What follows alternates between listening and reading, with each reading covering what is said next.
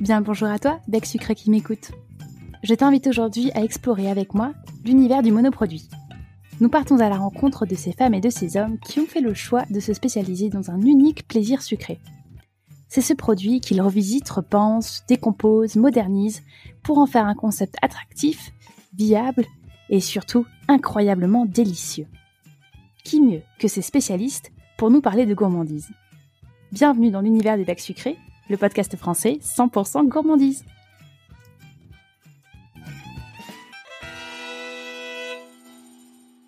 Et si nous allions faire un petit tour du côté de la viennoiserie Mais comment choisir entre un beau croissant et une très belle brioche? Si toi aussi tu as déjà fait face à ce dilemme, j'ai la solution. C'est la brioche feuilletée. Cette viennoiserie a déjà de très nombreux adeptes et elle enflamme les réseaux sociaux de par sa beauté. Aujourd'hui, c'est Julie, fondatrice du bar à brioche Suzanne, située à Lyon, qui vient nous en parler.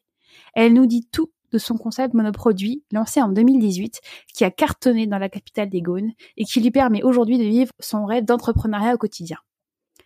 Un rêve qui a mûri dans sa tête pendant 15 ans alors qu'elle travaillait dans le milieu médical et qui ne l'avait jamais quitté depuis l'obtention de son CAP après son bac. Merci Julie de ta présence et bienvenue à toi dans les becs sucrés. Bonjour Julie, merci à toi pour ton invitation dans ce podcast très gourmand. Et ben justement, parlons gourmandise. Est-ce que tu pourrais, s'il te plaît, nous parler un petit peu de, de la brioche feuilletée en tant que telle? Quelles sont ses particularités?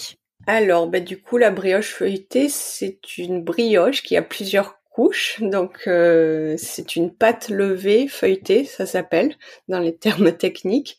D'accord. Et une pâte levée, c'est une pâte euh, qui contient euh, un agent levant, donc soit de la levure, soit du levain. Et le principe de la brioche feuilletée, c'est d'alterner plusieurs couches de pâte et de beurre pour en donner le côté euh, feuilleté justement. Du coup, Julie, tu nous parlais euh, de la pâte à brioche que tu emploies pour faire les brioches feuilletées et des tours successifs que tu vas faire à cette pâte euh, en intégrant donc des couches de beurre. Est-ce que tu peux essayer de nous expliquer pour des personnes qui ne connaîtraient pas la technique de tourage, en quoi consiste le tourage? Alors pour feuilleter la pâte à brioche, donc il faut effectivement la tourer, c'est-à-dire faire un système de pliage et donc, euh, on étale la pâte, on la plie et on la réétale. Mais donc, le fait d'étaler, ça, s'appelle laminer. Et quand on a des kilos de pâte à laminer, on a donc un laminoir. Moi, j'ai acquis un laminoir parce que je ne pouvais plus faire ça à la main. Bien sûr. Est-ce que tu peux nous dire, toi, dans la confection de tes brioches feuilletées, euh, qu'est-ce que tu réalises? C'est des, tours doubles, des tours simples Combien de tours est-ce que tu donnes à ta pâte pour obtenir ton produit final? Alors dans les brioches feuilletées classiques que, je fais, donc qui sont garnies de différents parfums, je donne trois tours simples. Mais ensuite, en ce moment, je suis en train de tester euh, d'autres euh, formes de brioches et d'autres viennoiseries. Et dans ce cas-là, je donne un tour double et un tour simple. Super. Donc euh, tu, tu obtiens donc à la fin ces fameux feuillets qui seront après visibles dans, dans la brioche feuilletée et qui font tout son aspect visuel. Euh, est-ce que tu peux nous dire quels sont les, les, ingrédients principaux que tu emploies et où est-ce que tu les sources? Oui, alors euh, déjà pour faire du feuilletage, donc soit de la pâte feuilletée, soit de la pâte à brioche feuilletée ou de la pâte à croissant, le mieux est d'utiliser du beurre de tourage, ça s'appelle. C'est un beurre qui est travaillé pour qu'il reste malléable pour qu'on puisse l'étaler bien comme il faut, comme de la pâte à modeler entre deux couches de pâte. Et donc ce beurre de tourage, euh, moi j'ai décidé d'utiliser euh, un très bon beurre de tourage qui vient d'Issigny. Donc j'aurais voulu faire local, mais euh, vraiment ce beurre est, est, connu et testé pour être vraiment adapté au laminage et il a vraiment un très bon goût, de bon beurre, quoi. Et ensuite, euh, par exemple, pour la farine, j'utilise de la farine d'une minoterie qui vient de Haute-Savoie. Mhm. Après, ce sont des œufs de la région. Euh, j'essaie d'utiliser le maximum de produits locaux ou régionaux. Hein. Après, il y a des produits forcément qui ne sont pas locaux, comme la pistache, mais j'essaie de faire au maximum local. Ok, super. Et tu peux nous dire cette viennoiserie euh, qui est, qui est très particulière, est-ce que tu sais depuis quand est-ce qu'elle existe? Alors la brioche feuilletée, euh, c'est assez compliqué de retracer son histoire, mais on peut déjà partir de l'histoire de la viennoiserie. Selon certains auteurs, la viennoiserie serait apparue euh, en Autriche, en Hongrie, Italie, même au Proche-Orient dès le XIIIe siècle. Et donc à partir de la viennoiserie, euh, on peut retracer que dans les années 1800, la viennoiserie feuilletée a été importée au Danemark lors d'une grève euh, des employés euh, de boulangerie. Euh, à ce moment-là, les boulangers ont employé des salariés autrichiens et qui ont mhm. amené du coup les différentes techniques et recettes qu'ils faisaient en Autriche. Et c'est là que serait apparue la viennoiserie danoise, qui est une viennoiserie feuilletée. Aujourd'hui, est-ce que euh, le Danemark est toujours euh, connu pour, euh, pour ce type de viennoiserie-là ou est-ce que ça s'est un petit peu perdu?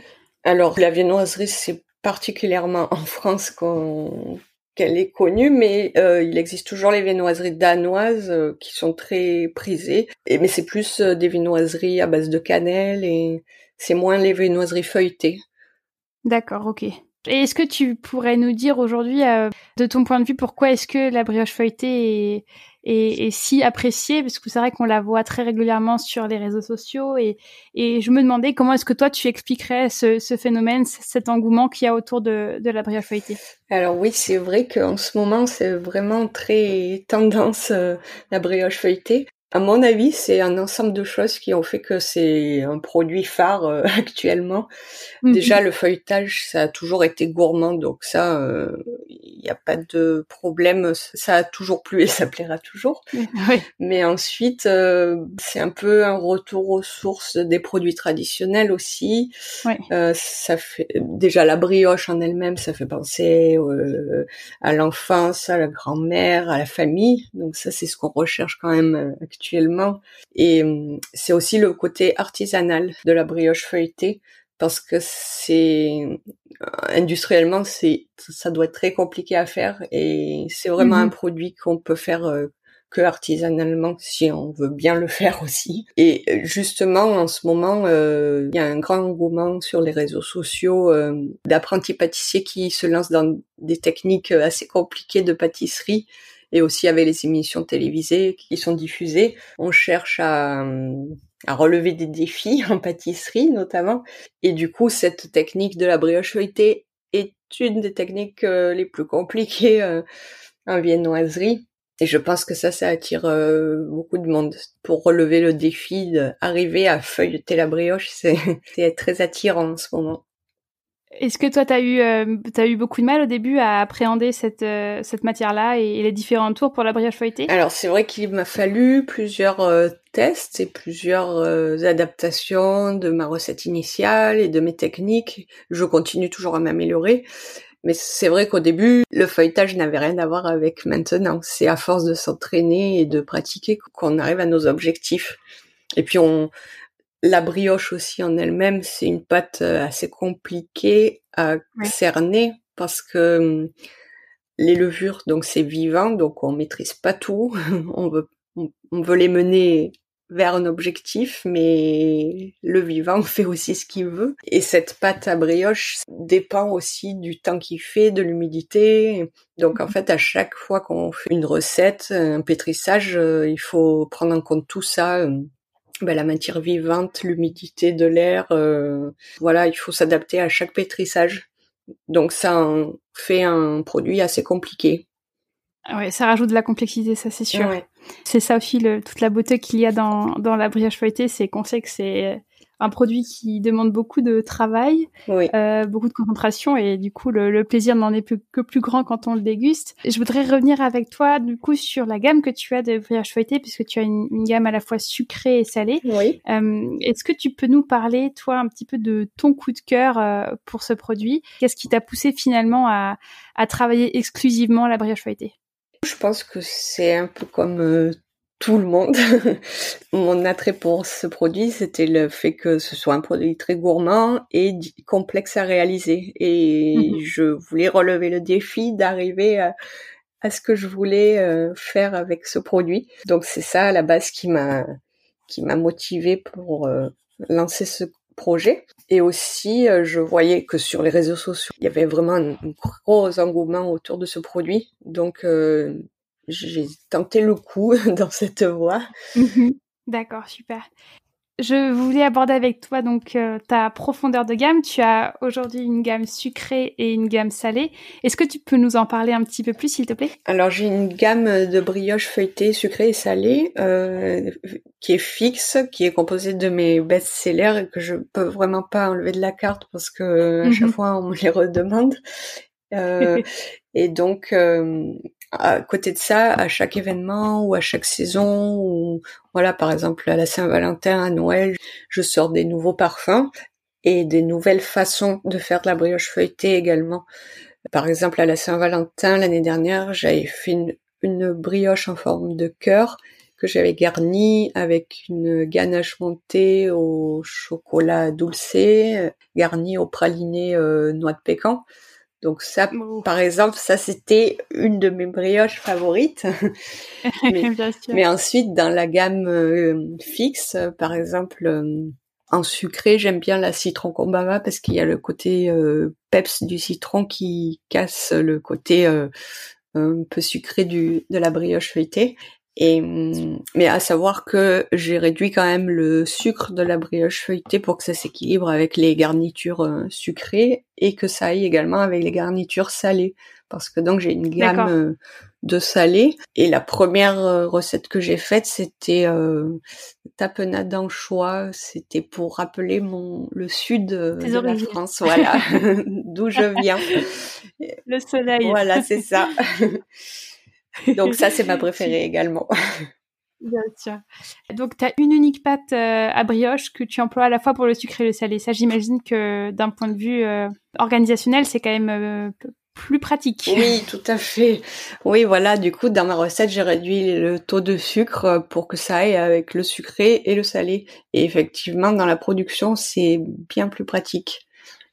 D'accord. Euh, du coup, on peut également te solliciter pour des événements particuliers et tu proposes des brioches personnalisées, c'est bien ça?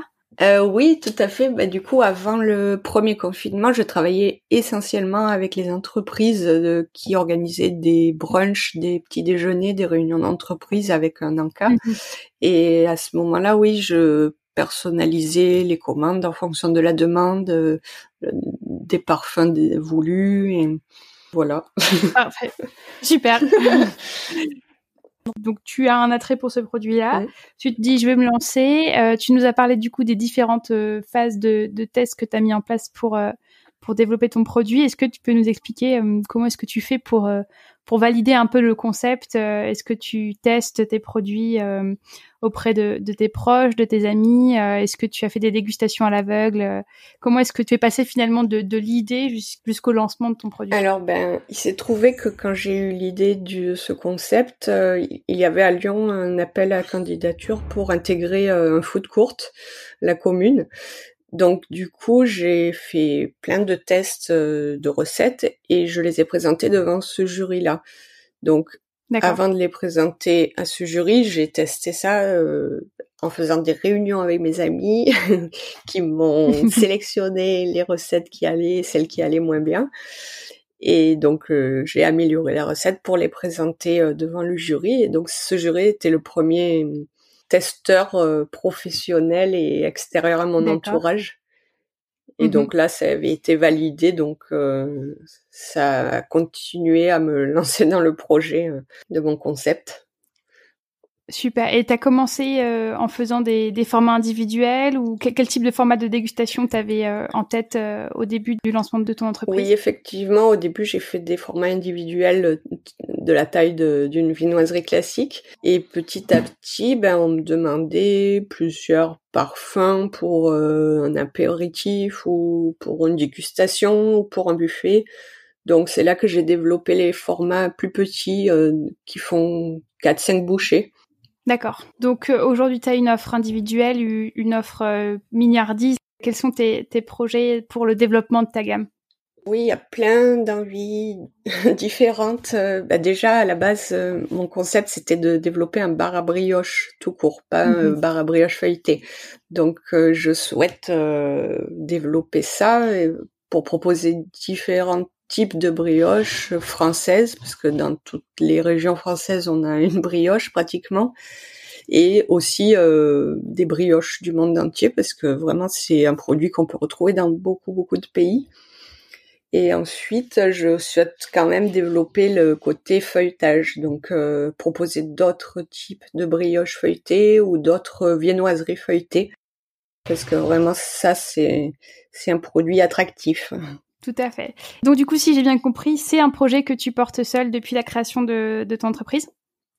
Oui, c'est ça. Du coup, je me suis lancée seule en 2018 et hum, depuis le début, je cherche aussi à m'associer parce que c'est compliqué de porter ça toute mhm. seule, surtout que la viennoiserie, il faut la faire la nuit pour que ce soit prêt et frais le lendemain matin. et comme je fais tout, euh, tout est du frais du jour même, euh, ça veut dire que toutes les nuits je travaille.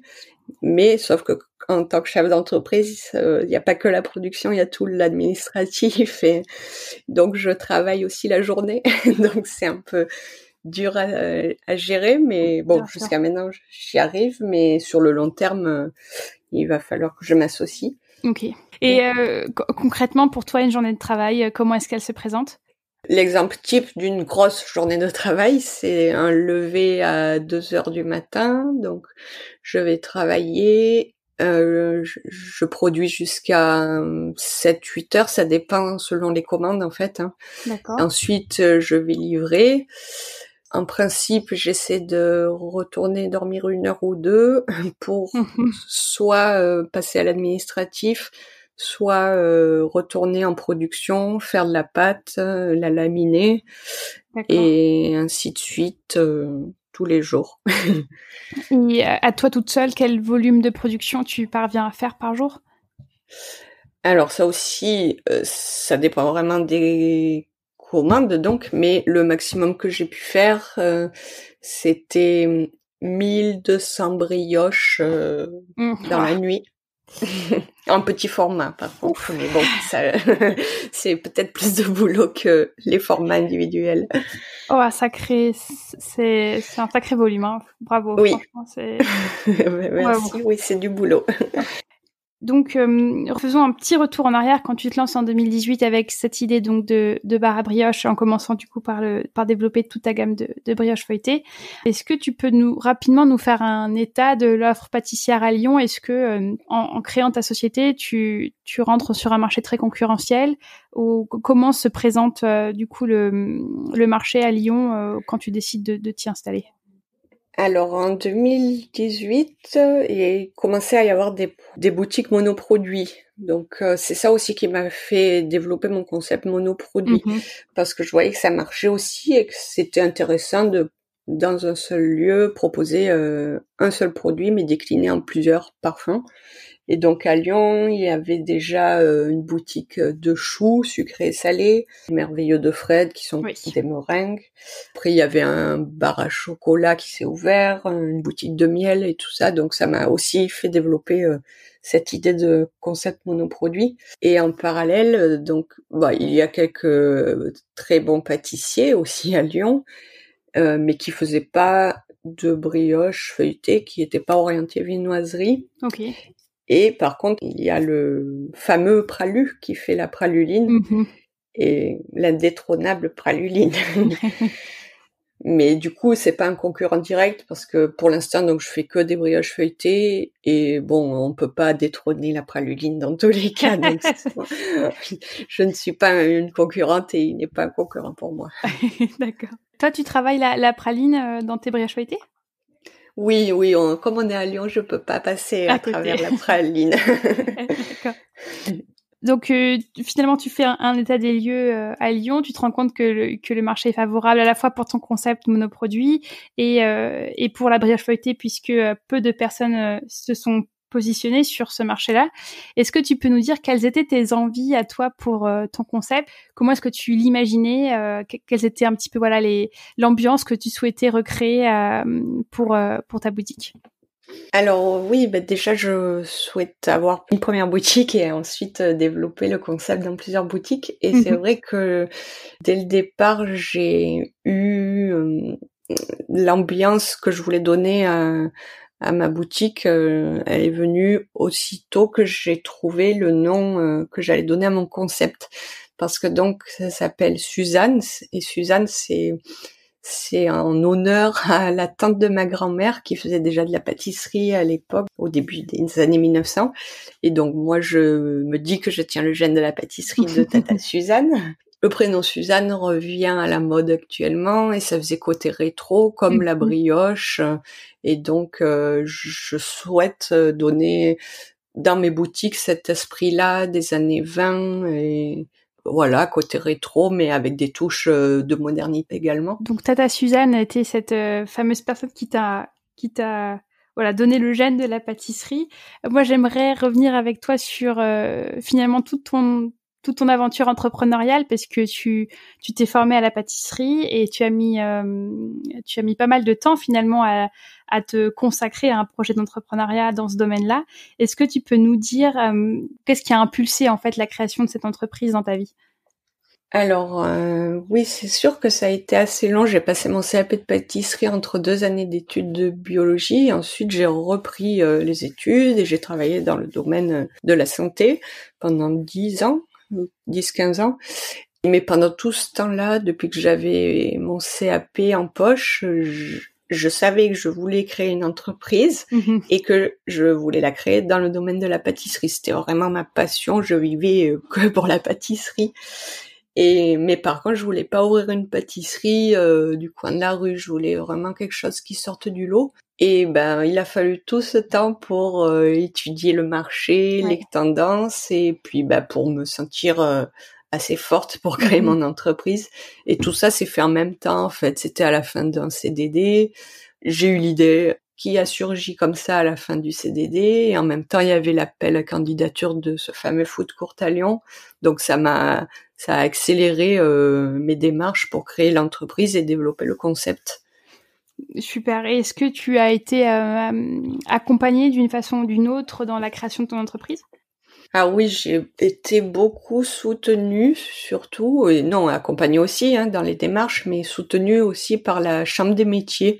Je suis vraiment tombée sur une équipe euh, super et qui m'aide toujours dès que j'ai besoin, et ils mmh sont là.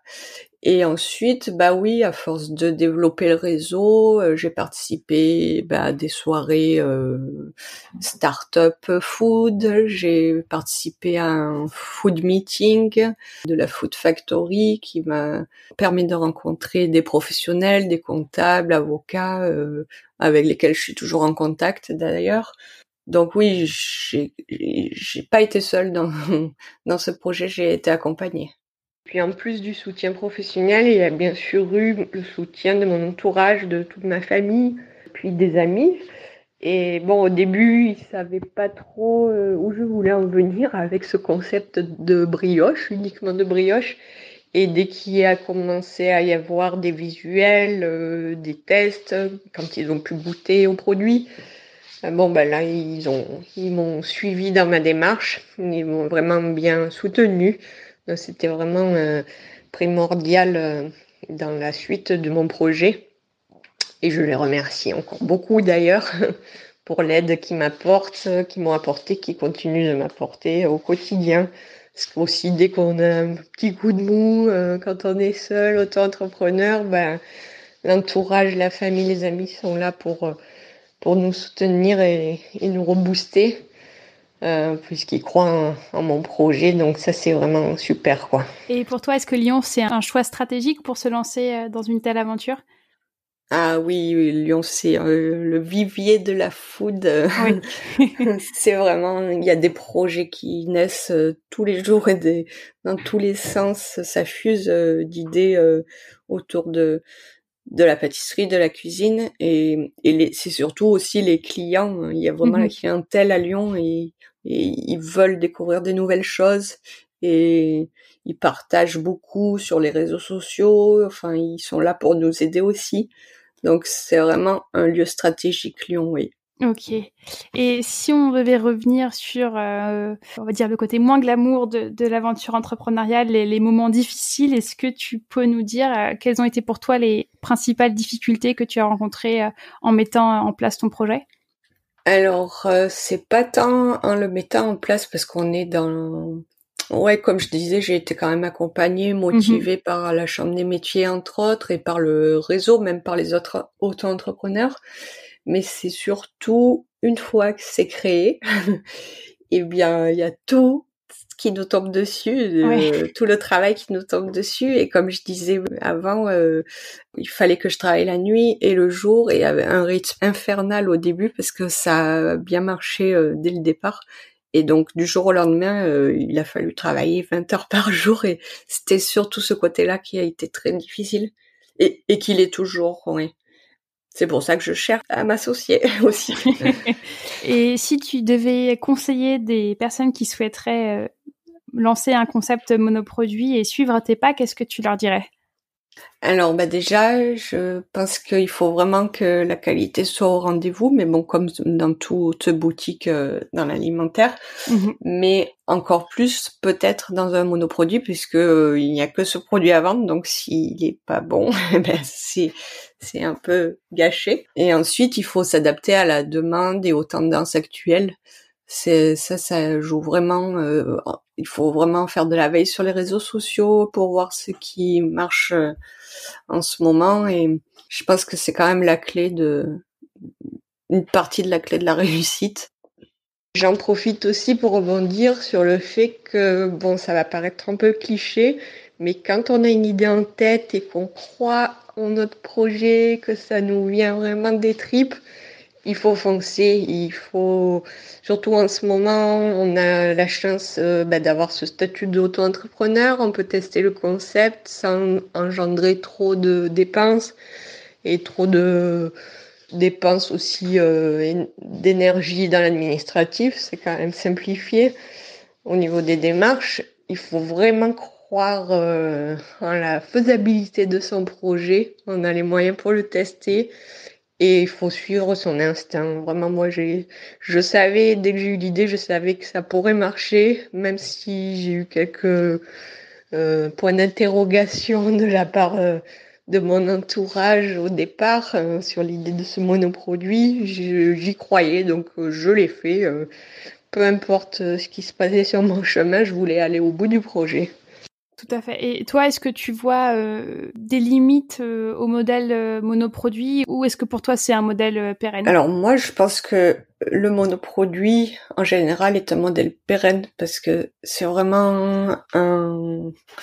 Si on a une boutique monoproduit, il y a vraiment un large choix de parfums et du coup, ça peut plaire à tout le monde, à l'enfant, à l'adulte, aux personnes âgées, aux touristes, à tout le monde parce qu'il y a du choix pour tous. Et ensuite, et justement, le fait que ce soit un monoproduit qu'on peut décliner en plein de parfums, ben, il y a vraiment une variété infinie. Donc on peut se renouveler euh, vraiment tous les mois, toutes les semaines. On peut vraiment tourner euh, avec les parfums. Donc ça pourra toujours plaire à quelqu'un en fait. D'accord. Et si on devait revenir plus particulièrement sur l'année 2020, donc qui a été une année assez particulière de par euh, l'ampleur de la crise sanitaire qu'on a connue, est-ce que il y a des enseignements euh, particuliers que tu que tu tires de cette année? Oui, ben, donc effectivement cette année a été très très compliquée, mais euh, ben dans la food on est quand même les moins mal lotis.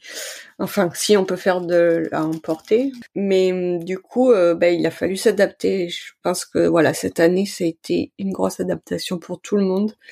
Et c'était primordial d'arriver à trouver des solutions soi-même. Donc euh, ça, cette année aura permis de, de développer euh, ses compétences en adaptation. Comment est-ce que toi, concrètement, euh, tu t'es euh, adapté à la situation? Qu'est-ce qui a changé dans, dans ton modèle d'activité? Surtout là, pendant ce deuxième confinement, j'ai eu la chance de travailler avec des étudiants en communication. Et donc, la priorité pour nous, c'était de développer euh, le site marchand pour que les clients puissent commander sur Internet et se faire livrer à mhm. domicile. Et donc, depuis le premier jour du confinement, j'ai dû mettre en place les livraisons à domicile. J'ai sous-traité la livraison, par exemple, alors que depuis deux ans, je faisais tout moi-même. Donc là, ça m'a permis de, de franchir un pas aussi, de déléguer euh, au mhm. niveau de la livraison. donc voilà, là, pour ce deuxième confinement, c'est ce qu'il a fallu mettre en place. Euh, il y avait beaucoup de demandes de la part des clients aussi de se faire livrer à domicile et de se faire livrer des gourmandises qui permettaient de faire passer une deuxième fois euh, cette période difficile. Euh, donc Julie, si j'ai bien compris, aujourd'hui tes brioches sont disponibles à la livraison. Est-ce que tu as également un endroit physique à Lyon où on peut les retrouver? Oui, donc mes brioches sont disponibles euh, à la commande et en livraison et vous pouvez également les retrouver dans un coffee shop euh, à l'Hôtel Dieu, le café Moxa. Donc tout le mois de décembre de sûr, euh, vous les retrouverez tous les jours dans le coffee shop. Super. Et est-ce que tu pourrais nous parler de tes rêves pour l'enseigne Suzanne? Qu'est-ce que tu souhaiterais mettre en place pour l'année 2021 en 2021, il y aura sans doute de la nouveauté et Super. bon, dans tous les cas, je souhaite euh, dès le départ ouvrir une boutique euh, avec l'ambiance Suzanne. Ça, j'en rêve vraiment.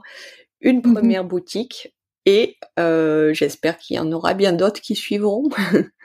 C'est mon rêve. Super.